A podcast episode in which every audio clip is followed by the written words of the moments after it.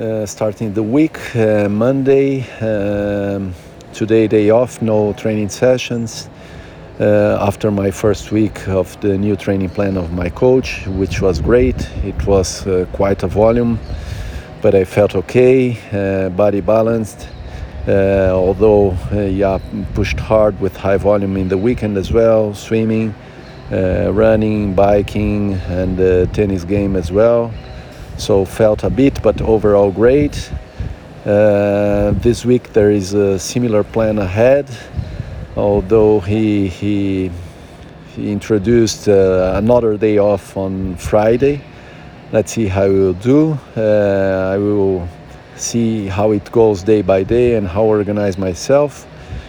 But very excited about it. I'm liking this uh, this training plan.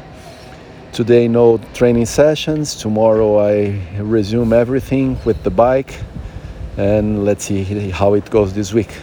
Great.